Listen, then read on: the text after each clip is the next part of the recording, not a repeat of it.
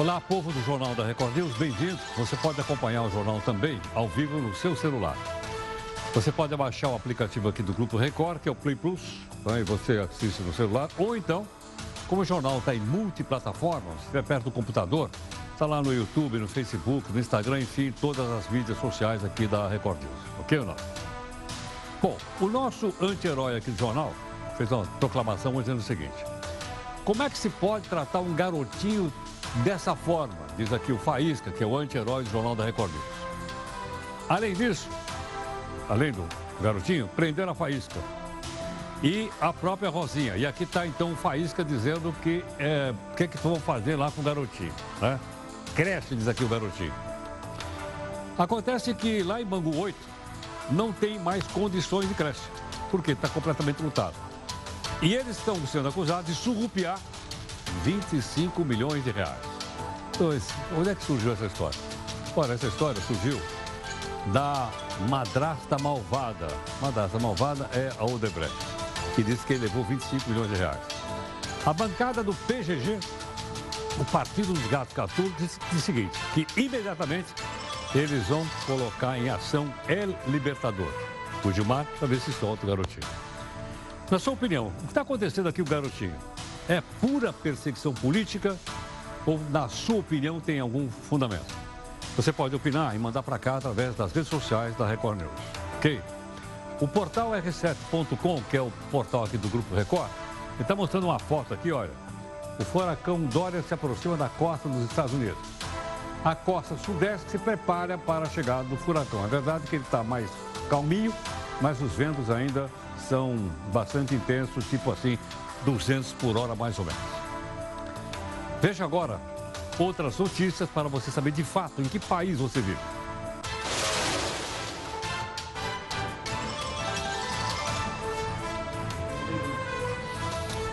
Identificados seguranças suspeitos de chicotear um jovem em supermercado de São Paulo.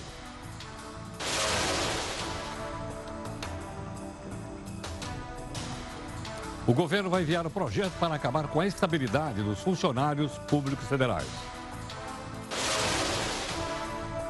A Flórida emite toque de recolher com a chegada do furacão Dorian. Tasso Gereissati apresenta amanhã o relatório da reforma da Previdência. Já existem 376 emendas ao projeto. O dono da Universidade Brasil, preso hoje, usava dinheiro desviado do FIES para comprar casa, helicóptero, jatinho, carrões de luxo. No site da universidade tem um aviso lá. As aulas seguem normalmente. A justiça determina que o Banco BS2 devolva uma tarifa legal cobrada de 175 mil aposentados e funcionários públicos. A multa é de 9 milhões de reais. Eu não acredito no que eu ouvi. Seguranças do supermercado Ricói açoitam garoto por suspeita do furto de uma barrinha de chocolate. Afinal, qual foi o crime que os seguranças cometeram? E qual é a responsabilidade do supermercado nesse caso? Nós vamos explicar. A propósito, você acha que o supermercado deve também ser responsabilizado pelas violências dos seguranças? Mande aqui sua opinião para mim, pode ser através das redes sociais da Record News ou então no Zap Zap 11 São Paulo. 942 128 782. Erro no cálculo. O governo aumenta o fundo eleitoral do ano para 2 bi e meio. O valor correto seria 1 bi e 900 mil reais. Será que está sobrando grana lá?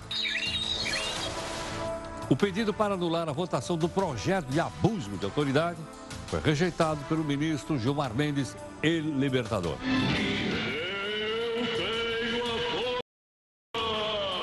A decisão permanece por debaixo dos panos. É por debaixo ninguém saber. É por debaixo se eu ganho mais. Mudança alimentar. Em busca de novos clientes, a rede Burger King passa a vender carne vegetal. Comer, comer, comer, comer, é o melhor para poder crescer. Mais uma razão para salvar a Amazônia. Lá mora um fungo que come plástico. Como é que é? O maternal do Bangu 8 está em polvorosa. O casal Garotinho e Rosinha estão de volta para mais uma temporada atrás das grades. Desta vez, a malvada é a madrasta Odebrecht, que mandou a dupla para lá. Há exatamente 80 anos, a Segunda Guerra tomava uma dimensão mundial. França e Reino Unido declaravam guerra à Alemanha nazista. A Polônia foi a primeira a sucumbir ante a máquina de guerra alemã. Nosso convidado, jornalista Jaime Brenner, vai comentar. O que mais, além do cinto de segurança, deve ter no carro para evitar acidente? A gente vai listar para você.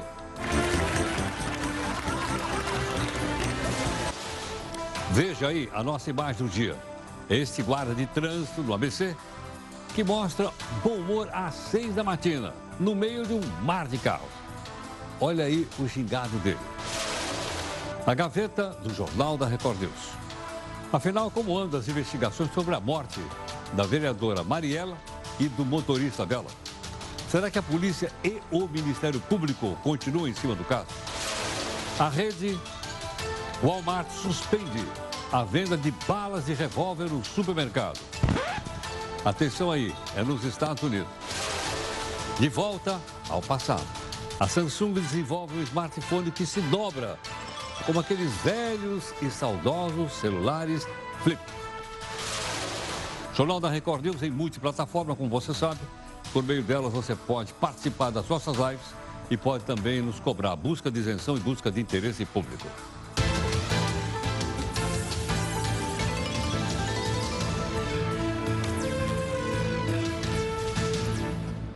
Anota aí que nossa primeira live é um podcast às 5 da tarde com o pessoal aqui da Record. Depois, às 6 horas, tem a nossa reunião de pauta. Hoje, participação da Jéssica e também da Júlia. Né? Aí está ó, no estúdio do nosso portal, que é o r7.com. Você pode fazer os comentários, fica mais fácil para a gente te receber aqui no Twitter, se você usar a hashtag JRNews, ok? Bom, nosso desafio de hoje está aqui também, é do empresário David Ogilvy tem uma agência com o nome dele aqui, inclusive no Brasil, é multinacional. Diz assim, ó, comunicação não é o que se diz, é o que se entende. Comunicação não é o que se diz, é o que se entende. Isso aqui a gente precisa levar a sério, porque muitas vezes eu disse uma coisa e o cidadão entendeu outra. A polícia identificou agora há pouquinho os dois seguranças que foram filmados. Aliás, eles se filmaram torturando, essa é a palavra correta, torturando um jovem de 17 anos que supostamente teria furtado um chocolate no supermercado aqui em São Paulo. Os seguranças são Valdir Bispo dos Santos e o David Oliveira Fernandes, que são funcionários de uma empresa chamada KRP Valente Zeladoria Patrimonial. Bom, pena para crime de tortura no Brasil está capturado no, no nosso código. O jovem, inclusive, se apresentou hoje para prestar depoimento da delegacia e foi acompanhado de familiares. O jovem foi chicoteado. É, esse termo é correto foi chicoteado. O cidadão fez um chicote com dois fios de.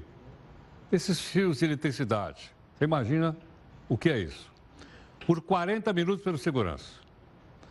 Agora, surge a seguir uma, duas perguntas que surgiu aqui na nossa reunião de pauta. Primeiro, posso considerar isso um crime de tortura ou não? O supermercado também tem responsabilidade por isso ou não? Para conversar conosco, gentilmente, professor Cláudio Langroiva, professor de Direito Penal da PUC, né, gentilmente aqui conosco. Cláudio, muito obrigado pela gentileza por atender aqui o Jornal da Record News. Obrigado a você, Heraldo, é um prazer. Obrigado. Paulo, perdão, Cláudio, perguntando o seguinte, esse crime pode ser caracterizado como crime de tortura, uma vez que ele foi colocado numa, num, quarto, num quarto deixaram ele nu, uh, amordaçaram e o açoitaram? Heródoto, não tem a menor dúvida que se enquadra no crime de tortura. A lei de tortura é hum. clara, inequívoca nesses casos em que a pessoa é detida ou está submissa a terceiros que abusam dela, é, maltratam, causam lesões. Nesse caso, lesões aí que têm que ser apuradas, é, o nível dessa lesão. Mas não tenho dúvida de que é tortura. E no caso é menor. No caso do menor, inclusive, a lei de tortura é clara para um dispositivo que foi alterado por uma lei de 2003, em que tem ainda um aumento de pena. É uma, um crime que a pena aplicada é de 2 a 8 anos, mas tem um aumento ainda de um terço a mais da pena por ser menor.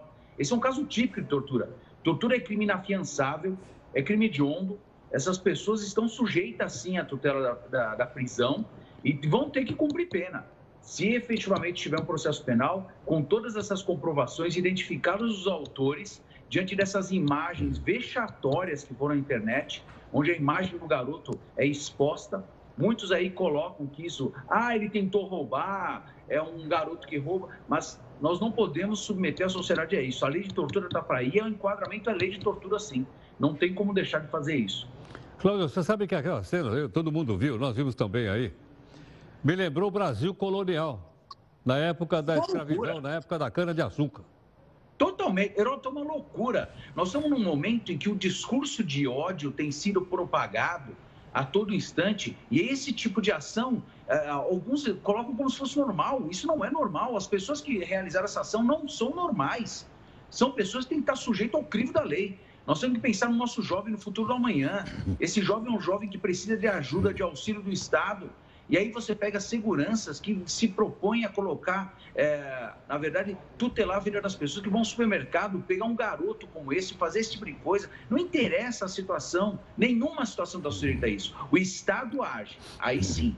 Tem inclusive o Estatuto da Criança e do Adolescente para isso. A incidência e a recuperação de adolescentes no Estado de São Paulo é grande. Se é o caso de encaminhá-lo, sim. Mas qualquer ação nesse sentido, como foi a desses indivíduos, é caso de tortura, assim, tem que ser punido como tal. Nós já fomos punidos por organismos internacionais, a própria ONU nos reprimiu em razão de abusos por tortura. Tivemos reprimendas, o Estado brasileiro teve reprimidas por isso, mudou sua posição, enfrentou realmente a situação. Nós temos que enfrentar a situação com severidade. Esses indivíduos não podem ficar aí circulando e atuando dessa forma. Cláudio, é, muitas pessoas não viram, até a gente recebeu aqui algumas solicitações. Nós não vamos mostrar o vídeo inteiro, só um pedacinho. Dá para a gente só mostrar só um pedacinho do vídeo? Que tá, é esse pedacinho, olha só. É esse pedacinho que está aí. Aí está o rapaz, olha só, ele está sendo chicoteado, tá vendo ou não? Nu, ele está nu, sendo chicoteado ele está nu, boca, Exatamente. Você viu que ele está também amordaçado, olha só, está com a mordaça. Talvez até para que os gritos não saiam. Exato. Quer dizer, é, é essa cena. Agora, o que me chama a atenção também aqui, o requinte de crueldade, além do sujeito estar tá batendo, é o cara que filmou. Porque o sujeito que Eu filmou isso é o outro segurança que está junto com ele dentro da mesma sala. Eu não acredito, é, é, fora da realidade, isso é degradante. É o pior do ser humano sendo colocado num vídeo. O ser humano fazendo isso, filmando e distribuindo na internet como se fosse um, um troféu. Isso é inacreditável. Nossa sociedade não pode permitir esse tipo de coisa. Nós não podemos, a justiça tem que agir, tem que ser severa, a polícia tem que ser severa, o judiciário tem que ser muito severo nesse caso, tem que servir de exemplo, que as pessoas não podem fazer isso a qualquer um que seja. O ser humano precisa de proteção. Esse menor, como todos nós precisamos de proteção, hoje o menor, amanhã é seu filho passando por isso. Ninguém imagina que pode acontecer até o dia que acontece na porta da sua casa, acontece com uma pessoa querida sua. Agora, Cláudio, nós apuramos aqui o nome das pessoas, foi a polícia que passou para a gente, logicamente, e também a empresa para a qual eles trabalham. E essa empresa é terceirizada do supermercado que contratou a empresa.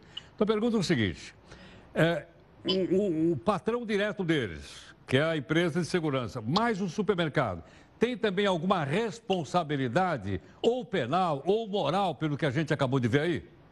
Olha, penalmente não existe, porque nós não temos responsabilidade penal da pessoa jurídica nesses casos, só nos casos de crimes ambientais, há uma previsão constitucional restrita a esses casos, mas civilmente, sim, é possível, diante da responsabilidade indenizatória civil, que envolve os danos causados a esse indivíduo, os danos morais, danos materiais, tem um tratamento que, ele, que com toda certeza ele vai ter que ser submetido, à exposição pública, isso é um risco que uh, o empresariado acaba assumindo quando contrata uma empresa de segurança, eles respondem solidariamente à situação e aquela discussão, tem que ver o limite dessa responsabilidade que o judiciário vai poder apurar.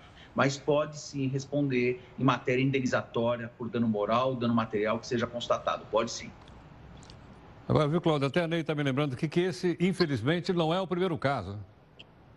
É, então, eu vi também essa, esse fato, que isso não era a primeira vez que aconteceu com ele é. e com esses seguranças também, né? É, é reiterada a situação.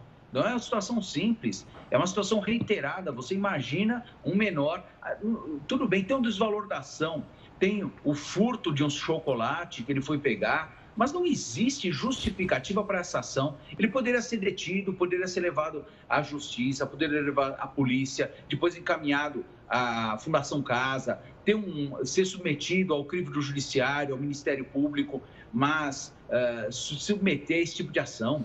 Isso é inadmissível. É, é uma vingança privada ao que nós deixamos na antiguidade quando o ser humano começou a tutelar e reconhecer um poder judiciário, um Ministério Público, uma polícia, ele deixou isso de lado. Nós estamos retomando a vingança privada. Ser humano achando que pode fazer isso. Nós estamos perdendo a noção completamente de tudo. Então, no exercício de uma profissão, está tão difícil o um emprego na sociedade, e você vê os indivíduos que estão aí para proteger a integridade, ainda que de forma particular, um estabelecimento comercial, mas estão aí para proteger a integridade e o estabelecimento, o bem-estar daqueles que estão ali, causando esse tipo de coisa. Amanhã eles pegam um garotinho qualquer que esteja passando lá, vai fazer o que com esse garoto? Hoje foi esse menor, amanhã vai ser um outro que quer dizer que então, porque esse é um menor que tem falta uma assistência para ele, é um indivíduo que tem uma condição social é, menor do que a de outras pessoas, pode fazer? Não pode fazer com ninguém. Nem Perfeito. com pobre, nem com rico, com ninguém. É Isso é inadmissível. Cláudio, muito obrigado pela gentileza, por atender aqui o Jornal da Record. Muito grato, viu? Muito obrigado, obrigado pela oportunidade, Herói. Eu, eu, eu, eu que agradeço. Obrigado. Olha, professor Cláudio Langroive é professor de Direito Penal da PUC, conversando aqui conosco. Né? Nós até, eh, como o jornal está em multiplataforma, nós gostaríamos que você opinasse, já daqui a pouquinho na live. Daqui a um instantinho você opina também e nós vamos então uh, fazer uma avaliação aqui das opiniões a respeito daquilo que você ouviu. Está tá aí um professor que tem credibilidade, conhece o Código Penal Brasileiro, e eu acho que todos nós conhecemos a indignação. Né? Eu acho que indignados estamos todos nós. Mas precisamos de uma pessoa que tenha a credibilidade do professor Cláudio para poder explicar isso perante a lei penal do nosso país. Olha, o ex-ministro Antônio Palocci, em delação premiada, essa delação está sendo divulgada aos poucos, é, divulgou mais um pedaço dessa relação e agora ele detalha como é que o dono da Odebrecht, o Marcelinho, que é o príncipe lá da empreiteira, e outros empresários conseguiram parcelar de uma forma bem favorável um pagamento bilionário de impostos. Isso chama refis. É, é, eu não posso pagar, eu finjo que não sei pagar, e aí eu vou pagando em suaves prestações. Quando? Foi na crise de 2009, ok? Gostaria que você avaliasse isso eu vou mostrar para você um pedacinho né, do que foi divulgado, então, do, da, da, da, da, delação. O próprio Palocci contando, também está lá no portal O Antagonista. Vamos ver. 2009, fim do ano de 2009, era um ano antes da eleição de 2010. É muito comum, há um ano antes de uma eleição, o empresariado criar um tema de grande porte, normalmente tributário, para que ele possa, na negociação desse tema, trabalhar o financiamento das campanhas dos políticos com dinheiro público. Então, você vai no Congresso, busca um benefício de um bilhão e doa 100 milhões. Você busca um benefício de 10 milhões e doa 5 milhões. Na verdade, é uma forma de fazer com que a campanha futura seja paga com recurso público. É, isso é muito comum. Então, todo, todo fim do ano anterior à eleição, você vai ver uma demanda de grande porte empresarial apresentada ao Congresso Nacional. Ela tem o foco Normalmente essa demanda é aprovada massivamente pelo Congresso, porque 70% dos deputados estão vinculados, estão vinculando o pagamento de sua campanha a esse projeto. Isso aconteceu várias vezes no Congresso Nacional, sempre mais ou menos nessa data. Nesse ano de 2009, véspera da eleição de 2010, o tema era EPI exportação. Os empresários inconformados com a decisão do STJ e sabendo que o STF ia tomar uma decisão sobre EPI exportação, concentra uma atuação no Ministério da Fazenda, eh, na Fiesp de São Paulo e no Congresso Nacional e conseguem convencer a maioria das lideranças a, a colocar uma emenda num projeto que era relativo ao tema Minha Casa Minha Vida. Eles colocam uma emenda que daria a validade a esse imposto já extinto para os empresários exportadores. E aí? Como é que você se sente ouvindo uma coisa como essa? Aí o pessoal não paga imposto. A gente tem um impostômetro aí para mostrar para o pessoal aí ou não? Está na mão? Vamos colocar?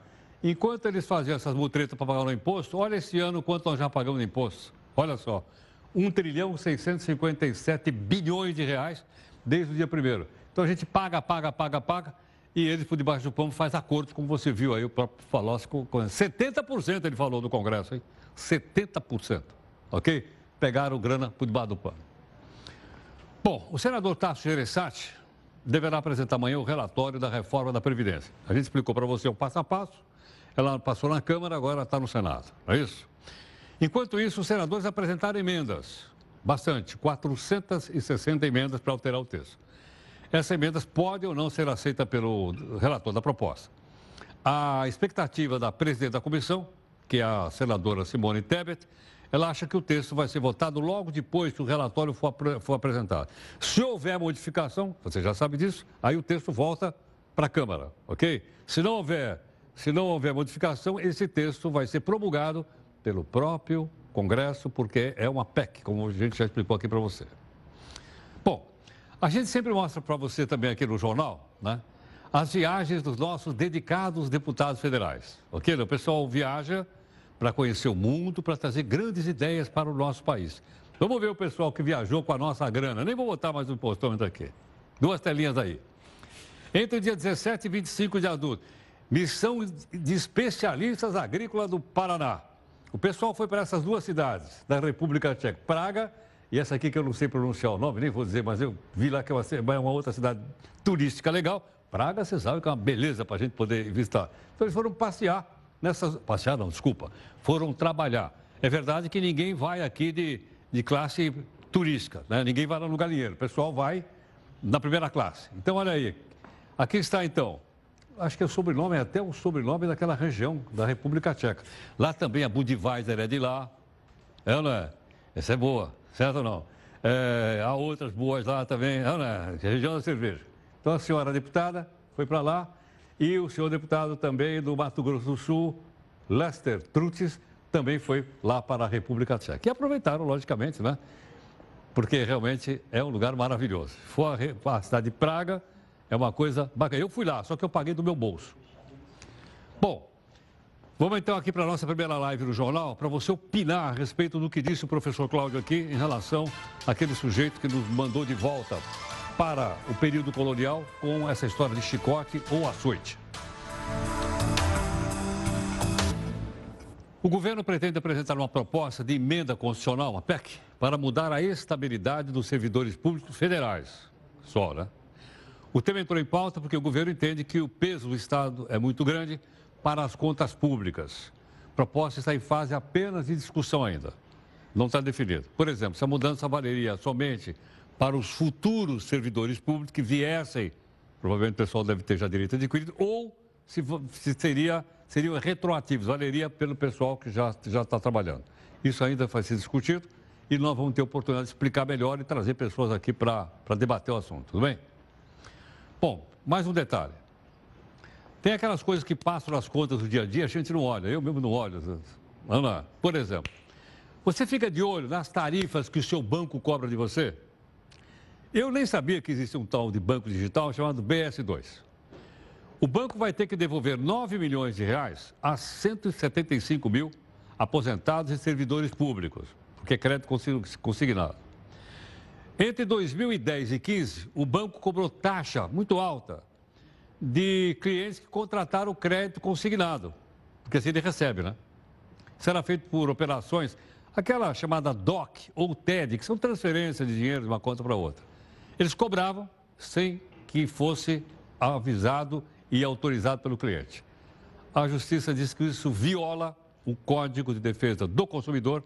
Olha o pessoal fazendo propaganda aí, desse banco aí, ó. Ó, até na camisa do Flamengo, eles estão lá, olha lá. O banco é daqueles bancos digitais. Fala, ah, aqui a gente não paga nada. Dá uma olhadinha direitinho lá, ok? Bom, nós temos um outro assunto aqui para você hoje, que é o seguinte. Há exatamente 80 anos, a Segunda Guerra tomava uma dimensão mundial. A França e o Reino Unido declararam guerra contra a Alemanha nazista, que havia invadido a Polônia dois dias antes. Vamos entender essa história? Acompanhe aqui o texto do Eufrides Júnior. 3 de setembro de 1939. Esse foi o dia em que o mundo mudou. França e Grã-Bretanha declararam guerra à Alemanha, que tinha invadido a Polônia há dois dias. Era o início da Segunda Guerra Mundial, um conflito armado que envolveu as principais potências mundiais da época e que só terminou em 1945, após a morte de 17 milhões de civis. Há 80 anos, a Polônia foi sacrificada. Em 1 de setembro, a Alemanha nazista invadiu a Polônia. No dia 3 de setembro, França e Grã-Bretanha declararam guerra à Alemanha, por força de acordos diplomáticos e de uma realidade inescapável. Hitler queria conquistar a Europa e invadir países inocentes como a Polônia. No dia 17 de setembro, a União Soviética começou a invasão pelo lado leste. 70 milhões de pessoas morreriam a partir dos acontecimentos que se desencadearam durante 26 anos. A Alemanha tinha superioridade em material bélico, tecnologia, comunicações, treinamento e doutrina militar. Acumulava mais de 4 mil caças, bombardeios e outras aeronaves de guerra para desferir a campanha. A Polônia tinha 397.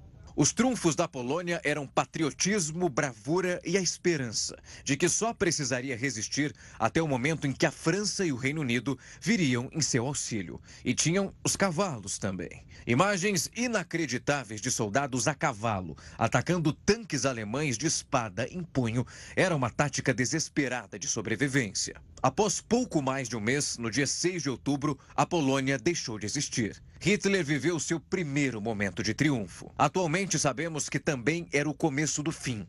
Tanto que nem todos os livros, depoimentos, fotos e filmes conseguem resumir o tamanho da tragédia que caiu sobre a Polônia.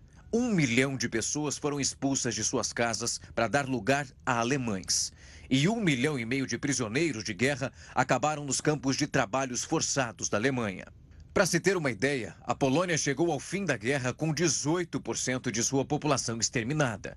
Seria como se quase 40 milhões de brasileiros morressem num conflito de tiro, fome, frio, bomba e extermínio. O território polonês sob controle da Alemanha foi transformado pelos nazistas no campo de genocídio dos judeus. Uma cena que choca até hoje. Olha, Gentilmente aqui conosco está o jornalista Jaime Brenner, jornalista e escritor, né? e ele inclusive está lançando aí o livro Os Cinco Dedos de Tikal. Comunistas, judeus, putas e índios à véspera da Segunda Guerra Mundial. Jaime, bem-vindo. Obrigado. Bem-vindo. Deixa eu segurar o livro aqui para mostrar para o pessoal. Bom, os cinco dedos do Tikal. Primeira explicação, o que significa exatamente a palavra Tikal? Bom, Tikal é uma, a, a principal cidade, é, a principal relíquia arqueológica maia na Guatemala. É uma cidade que chegou a abrigar 90 mil pessoas por volta do ano 900 da nossa era. Então, já é uma pista, as coisas acontecem em Tikal, ou começam a acontecer em Tikal. Entendo. Sobre essa questão relativa à Alemanha, né, o que antecede aí a Segunda Grande Guerra Mundial, Quer dizer, a, Alemanha, a, a Polônia sobrou pouco dela, não é isso? Pelo menos durante a guerra. A, a Polônia deixou de existir. A Polônia foi deixou dividida. De ela foi dividida entre os soviéticos e os alemães. Mas eles não eram inimigos? Os soviéticos não eram inimigos dos alemães? Não, houve, houve, na verdade, uh, Stalin, que era o governante soviético, propõe uma aliança aos ingleses e franceses. Os ingleses e franceses não aceitam, né?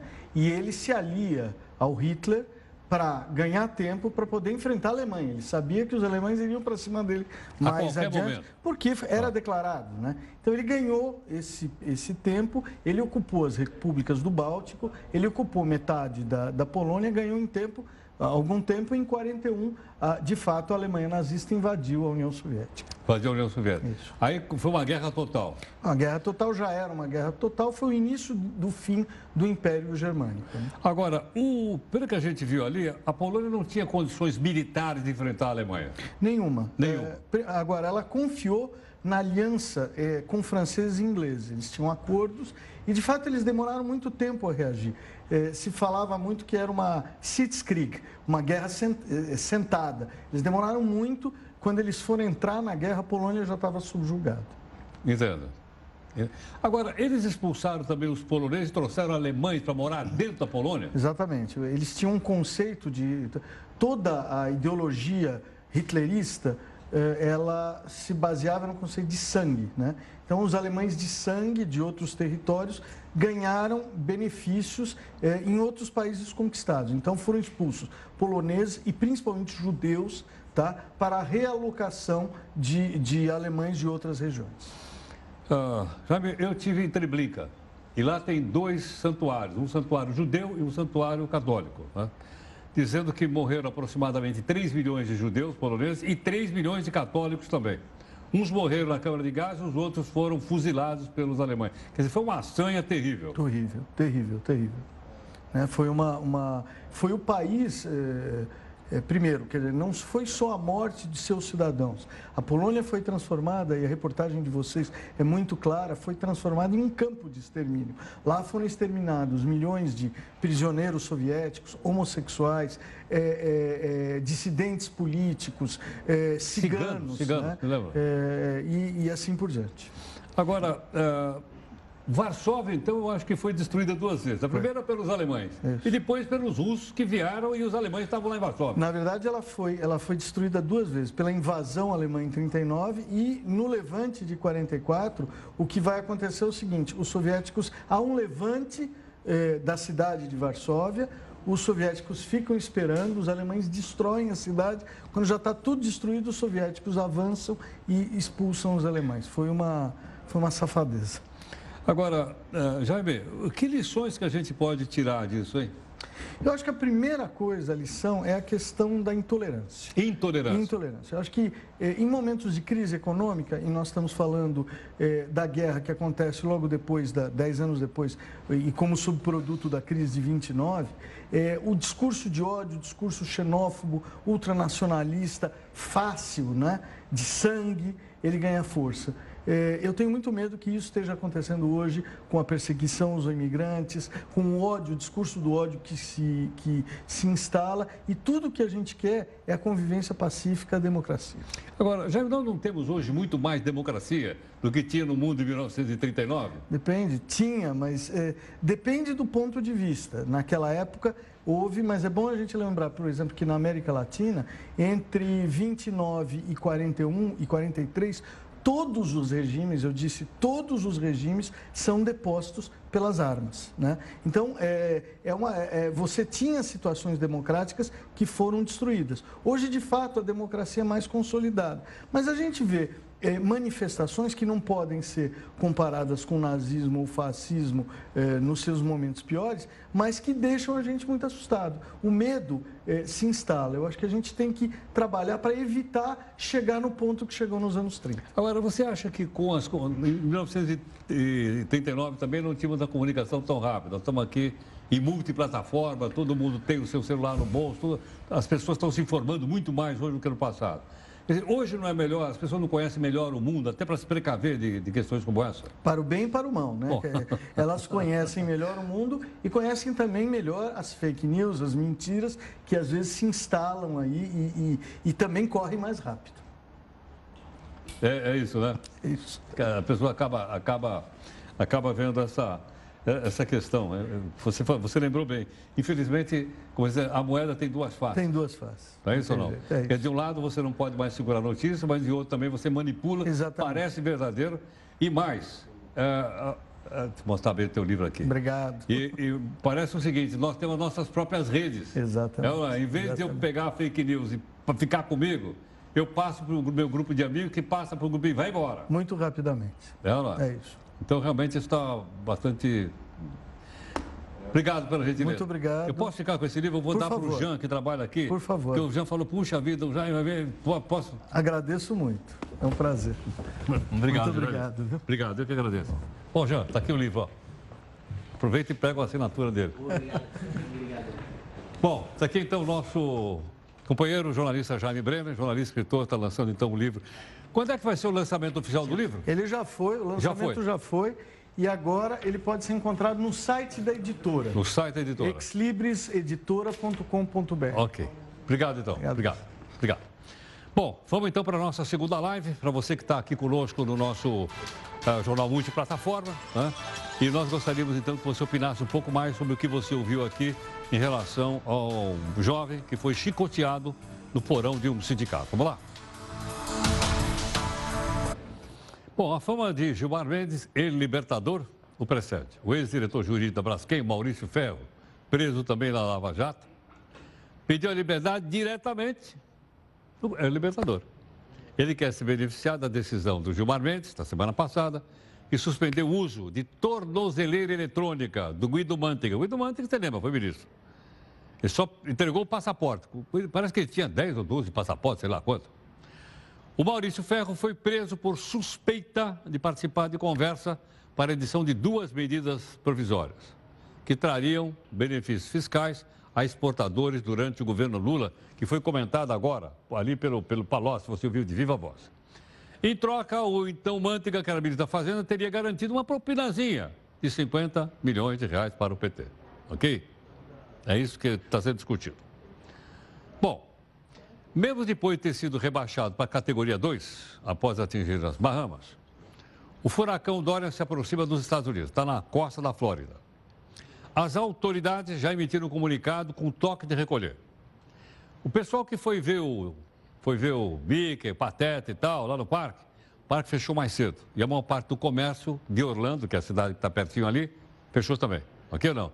Dá uma olhadinha só nas imagens de satélite. Olha como ele ficou grandão. Né? Ele está com menos, com menos intensidade, mas ele ficou muito maior. Ó. Olha só, olha Orlando aqui, tá vendo aqui? Ó? Os parques ficam aqui. Aqui está Orlando, Miami está mais ou menos para cá e tal aqui. Mas aqui está Orlando. Ficou bastante grande, mas ele está mais em cima do mar do que propriamente dito em cima do, do território dos Estados Unidos, ok?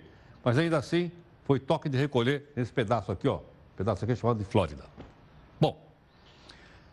Nós vamos então aqui para que você possa opinar. Né? Nós temos um fato bastante, uh, bastante duro, que é esse que a gente mostrou para você. Dá para a gente mostrar essa imagenzinha mais uma vez, mais vezes ou não?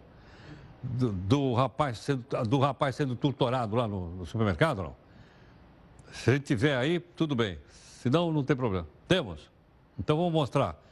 Ok? Nós, a, a gente colocou um, como você vê, não está muito bonito propositadamente. Se você entrar na internet, você vai ver. Ele está nu, ok? Ele está apanhando com fios dobrados de energia elétrica, está com a, a boca fechada, está né? Tá com mordaça para não gritar, porque ele teria furtado um, uma barra de chocolate lá. Olha só, olha, olha o que é levar uma lambada disso aí, gente. Olha, olha a expressão de dor da pessoa. É ou não é? Bom. Ok. Nós temos então aqui mais um assunto importante para você. Uh, o ministro Gilmar Mendes negou um pedido dos deputados do Partido Novo para que a Câmara realizasse uma nova votação do projeto de abuso de autoridade que a gente mostrou aqui. No dia da votação, o projeto foi simbólico. Ok ou não? E aí o pessoal diz, ah, mas nós temos condições de fazer nominal foi parar lá e perdeu. Então nós temos um convidado aqui para conversar conosco hoje, ok? Para falar da questão. Quem está aqui conosco é o deputado Marcel Van Hatten, que é líder do partido chamado Novo na Câmara dos Deputados, e ele conversa então aqui comigo via telefone, ok? Marcel, obrigado aqui por atender o Jornal da Record News. Imagina, eu agradeço pelo convite de participar do teu programa, Heródoto. Muito feliz e honrado. Obrigado. Marcel, conta pra gente o seguinte. Quando não há votação nome a nome, quando não há votação chamada individual, o pessoal não quer mostrar o seu voto, já que a nossa democracia é representativa, o cidadão não teria direito de saber como o seu deputado federal ou o seu senador votaram? Não tem a menor dúvida, Heródoto. Esse, esse é o correto. Na verdade, a votação simbólica que existe regimentalmente na Câmara ela serve justamente para matérias que sejam consensuais, em que não é mais necessário muito debate, porque já toda a Câmara, comissões já discutiram o tema, enfim, já todos os partidos estão de acordo com o projeto e por isso se vota simbolicamente. Existe motivo para usar esse método de voto. Já no caso da lei de abuso de autoridade, que na verdade não está aí para combater abuso de autoridade, mas muito mais para amordaçar quem combate a corrupção e a criminalidade, é, esse no fim foi o conteúdo da lei aprovado. É, nesse caso, não houve debate anterior. A Câmara dos Deputados recebeu o projeto em 2017 do Senado, não fez nenhum debate interno aqui, não passou por nenhuma comissão, chegou no plenário no dia 14 de agosto com regime de urgência, aprovou-se o regime de urgência e horas depois estava sendo votado no plenário e o pior, de forma simbólica. Nós fizemos o que pudemos, nós pedimos verificação nominal, que é um direito que assiste a minoria. O regimento garante se pelo menos 31 deputados decidirem pedir verificação nominal, ela é concedida. Nós tínhamos 46 no requerimento. Nós levantamos as mãos mais de 70 deputados pelos vídeos que a gente tem, mas o presidente Rodrigo Maia decidiu não conceder a verificação nominal ao arrepio do que diz a, o regimento interno e por isso nós recorremos ao Supremo Tribunal Federal. Marcel, é, a impressão que se tem, a opinião pública, é que o presidente vai vetar vários artigos dessa, desse projeto. A hora que ele vetar, isso vai, ter, vai voltar para o Congresso Nacional, que pode ou derrubar o veto ou manter o veto. Quando for votado no Congresso, a votação vai ser, de novo, nominal, um por um, ou vai ser em bloco? Não, a votação dos vetos, elas eh, acabam eh, sendo feitas eh, por cédulas, né, que tem a identificação dos parlamentares, então elas acabam sendo nominais e mais do que isso podem ser destacadas. Podem ser feitos votos com, com painéis, com painel aberto, é, e nesse caso, portanto, não serão cédulas, é preciso que haja a maioria dos deputados e também dos senadores para que é, os vetos sejam é, mantidos. Né? Nós esperamos que, na verdade, o presidente vete integralmente o projeto. Esse é o pedido do novo. A gente acredita que o projeto inteiro está viciado por falta de discussão. Seria preciso rediscutir. No entanto, a gente tem percebido que a disposição do presidente tem sido maior em vetar os dispositivos mais polêmicos e mais é, injustos, o que pelo menos faz com que é, grande parte do projeto possa ser revista aqui pelo Congresso. Marcelo, na sua opinião, esse projeto ameaça a continuidade da Operação Lava Jato? Não tenho nenhuma dúvida disso. Não só ameaça a continuidade da operação, como da Lava Jato, como também prejudica o combate à criminalidade de uma forma mais ampla. A Lava Jato é uma operação contra a corrupção do colarinho branco, que botou muita gente é, corrupta de vários partidos na política na cadeia. A gente pode mencionar só dois é, nesse momento, são Eduardo Cunha e o Luiz Inácio Lula da Silva, os dois estão presos, né? É, assim como muitos empresários corruptos. Mas também essa, essa, essa legislação vai prejudicar no combate à criminalidade mais comum e violenta. É, por exemplo, a, o impedimento de que se investiguem é, e monitorem é, advogados que sejam mancomunados com o crime é um absurdo, porque o crime organizado hoje forma muitos advogados, né? paga o curso deles, eles são membros da organização criminosa ou a proibição, ou, é, ou melhor, a exigência de que o policial é, que interroga um criminoso tenha que se identificar isso é contra a segurança do próprio agente da segurança pública. Ou, enfim, é, as algemas, né, que não podem mais ser utilizadas preventivamente ou não poderão, de acordo com esse projeto de lei. Outro absurdo, quer dizer que o, o, o preso vai ter que demonstrar violência para ser algemado, mas aí pode ser tarde. É para isso que existem algemas, algemas inclusive para preservar a integridade do próprio preso do policial e da sociedade. Ou seja, existe uma série de, de, é, de ações né, previstas a partir dessa legislação que vão acabar prejudicando o combate à corrupção e também à criminalidade. Perfeito. Marcel, muito obrigado aqui pela gentileza aqui atendendo o Jornal da Record. Grato. Nada, eu agradeço muito. Abraço de novo. Boa noite. Obrigado, boa noite. Você ouviu aqui o deputado Marcelo Van Hatten, que é líder do Partido Novo na Câmara dos Deputados. E se ficou alguma dúvida o Senado e a Câmara aprovaram essa lei de abuso de autoridade. Na Câmara, eles votaram, nós não ficamos sabendo porque eles votaram escondido, por bloco. Muito bem. Se foi aprovado no Congresso, para onde vai? Vai para o presidente Bolsonaro. O presidente pode vetar a lei inteira ou pode vetar alguns artigos da lei.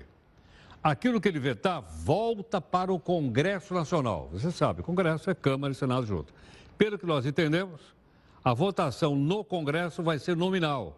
E aí a gente vai saber direitinho né, quem votou de um jeito, quem votou de outro jeito. Ele lembrou a questão das algemas aí, por exemplo, que talvez seja mais popular. Né? Os policiais, então, não poderiam usar algema, sob pena, então, de serem denunciados. Entre outras coisas. Quando isso ocorrer, logicamente, nós vamos voltar no assunto, vamos explicar direitinho para você formar também a sua própria opinião a respeito, ok? Bom, por falar em sua própria opinião a respeito, vamos então à nossa live para você opinar sobre o caso da tortura lá no supermercado.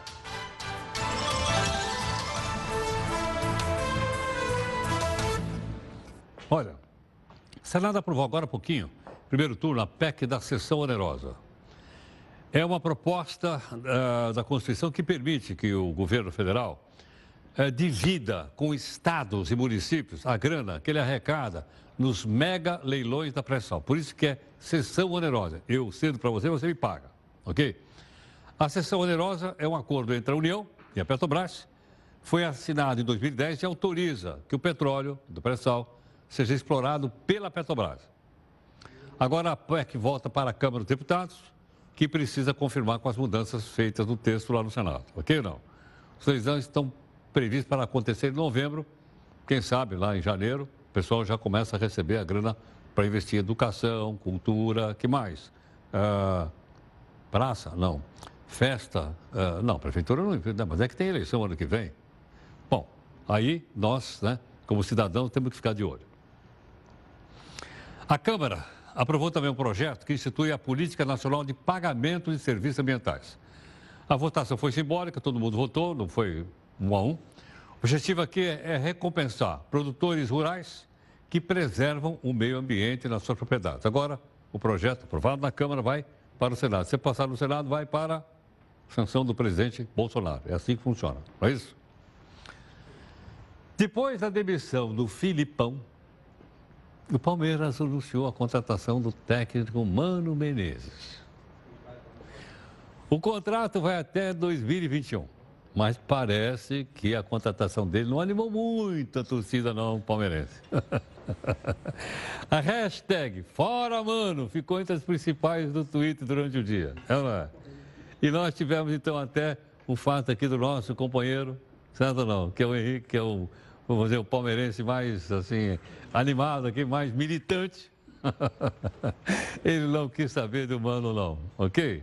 Bom, nós queríamos agradecer então sua gentileza aqui conosco, em nome da nossa equipe de técnicos, não importa o time aqui, se é palmeirense ou se não é. Nós vamos, nós vamos ter a live agora aqui. Nossa live aqui é às 10 da noite, agora. E vai até 10 e 15. Ok ou não?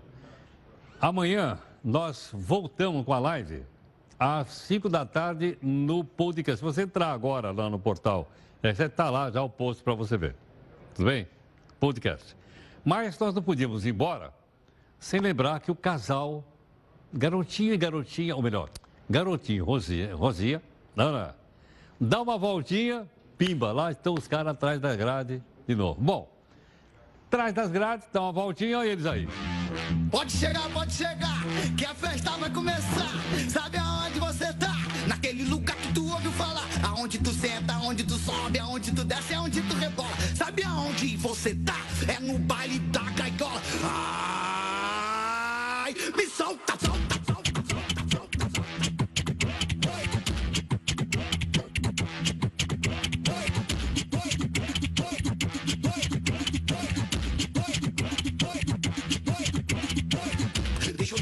deixa eu dançar, deixa eu dançar, deixa eu dançar, deixa eu dançar, deixa eu dançar. Ai, me solta. Deixa eu dançar, deixa eu dançar, deixa eu dançar, deixa eu dançar, deixa eu dançar, deixa eu dançar. Então aí, sai, me solta. Pode